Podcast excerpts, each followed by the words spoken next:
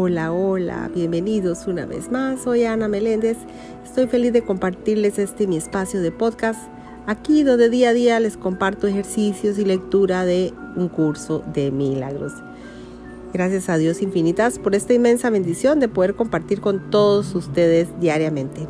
Bueno, mis amores, estamos en esta parte de la lección 196 y dice el título de hoy, no es sino a mí mismo a quien crucifico. No es sino a mí mismo a quien crucifico. Y la lectura de hoy dice, cuando realmente hayas entendido esto y lo mantengas firmemente en tu conciencia, ya no intentarás hacerte daño ni hacer de tu cuerpo un esclavo de la venganza. No te atacarás a ti mismo y te darás cuenta de que atacar a otro es atacarte a ti mismo. Te liberarás de la creencia de mente de que al atacar a tu hermano, tú te salvas y comprenderás que su seguridad es la tuya y que al sanar él, tú sanas también. Tal vez no entiendas en un principio cómo es posible que la misericordia, que es ilimitada y envuelve todas las cosas en su segura protección, pueda hallarse en la idea que hoy practicamos. De hecho, esta idea puede parecerte como una señal de que es imposible eludir el castigo, ya que el ego, ante lo que considera una amenaza, no vacila en citar la verdad para salvaguardar sus mentiras. No obstante, es incapaz de entender la verdad que usa de tal manera.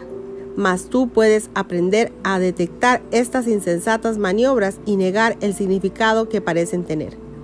De esta manera también le enseñas a tu mente que no eres un ego, pues las formas con las que el ego procura distorsionar la verdad ya no te seguirán engañando.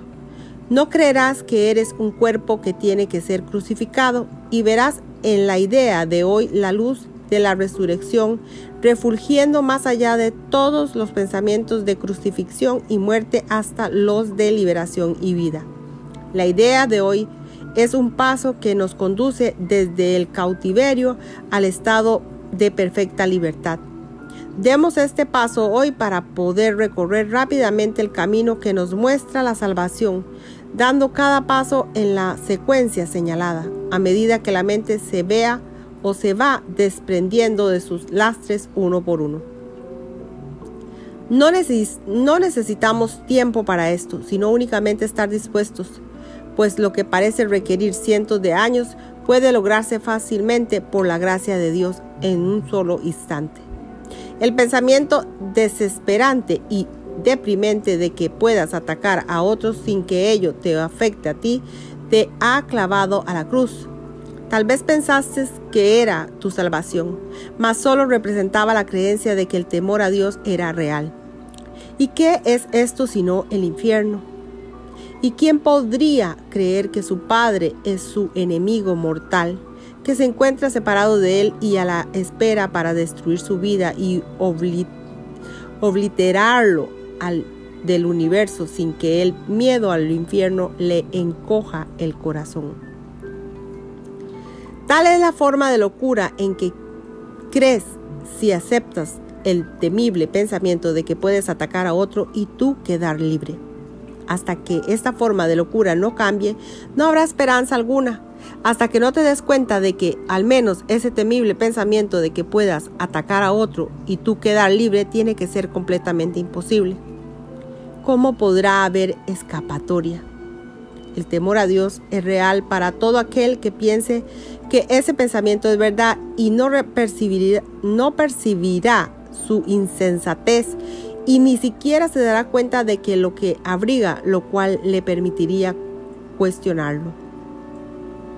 Pero incluso para cuestionarlo, su forma tiene primero que cambiar lo suficiente como para que el miedo a las represalias disminuya y la responsabilidad vuelva en cierta medida a recaer sobre ti. A partir de aquí podrás cuando menos considerar si quieres o no seguir adelante por ese doloroso sendero.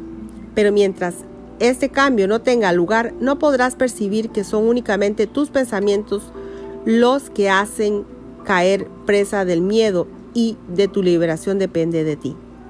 Si hay si hoy das este paso, los que siguen te resultarán más fáciles. Desde aquí avanzaremos rápidamente, pues una vez que entiendas que nada, salvo tus propios pensamientos, te pueden hacer daño, el temor a Dios no podrá sino desaparecer. No podrás seguir creyendo entonces que la causa del miedo se encuentra fuera de ti y podrás acoger de nuevo a Dios, a quien habías pensado desterrar en la santa mente que Él nunca abandonó. El canto de la salvación puede ciertamente oírse en la idea que practicamos hoy. Si es únicamente a ti mismo a quien crucificas, no le has hecho nada al mundo y por lo tanto no tienes que temer su venganza ni su persecución. Tampoco es necesario que te escondas lleno de terror del miedo mortal a Dios que la proyección oculta tras de sí. Lo que más pavor te da es tu salvación. Eres fuerte y es fortaleza lo que deseas. Eres libre y te regocijas de ello. Has procurado ser débil y estar cautivo porque tienes miedo de tu fortaleza y de tu libertad. Sin embargo, tu salvación radica en ellas. Hay un instante en el que el terror parece apoderarse de tu mente de tal manera que no parece haber la más mínima esperanza de que puedas escapar. Cuando te das cuenta de que una vez por todas, de que a ti mismo, a quien temes, la mente se percibe a sí misma dividida. Esto se había mantenido oculto mientras creías que el ataque podía lanzarse fuera de ti y que éste podía devolvérsete desde afuera. Parecía ser un enemigo externo al que tenías que temer y de esta manera un Dios externo a ti se convirtió en tu enemigo mortal y en la fuente del miedo. Y ahora, por un instante percibes dentro de ti a un asesino que ansía tu muerte y que está comprometido a maquillar o maquinar castigos contra ti hasta el momento en que por fin pueda acabar contigo. Sin embargo, es ese mismo instante en el que llega la salvación, pues ya no tienes miedo de Dios y por consiguiente puedes apelar a Él para que te salve de las ilusiones por medio de su amor llamándolo Padre y llamándote a ti mismo su Hijo. Reza para que este instante llegue pronto, hoy mismo. Aléjate del miedo y dirígete al amor.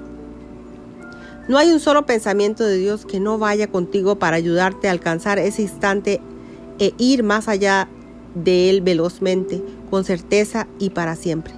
Cuando el temor a Dios desaparece, no queda obstáculo alguno entre la santa paz de Dios y tú.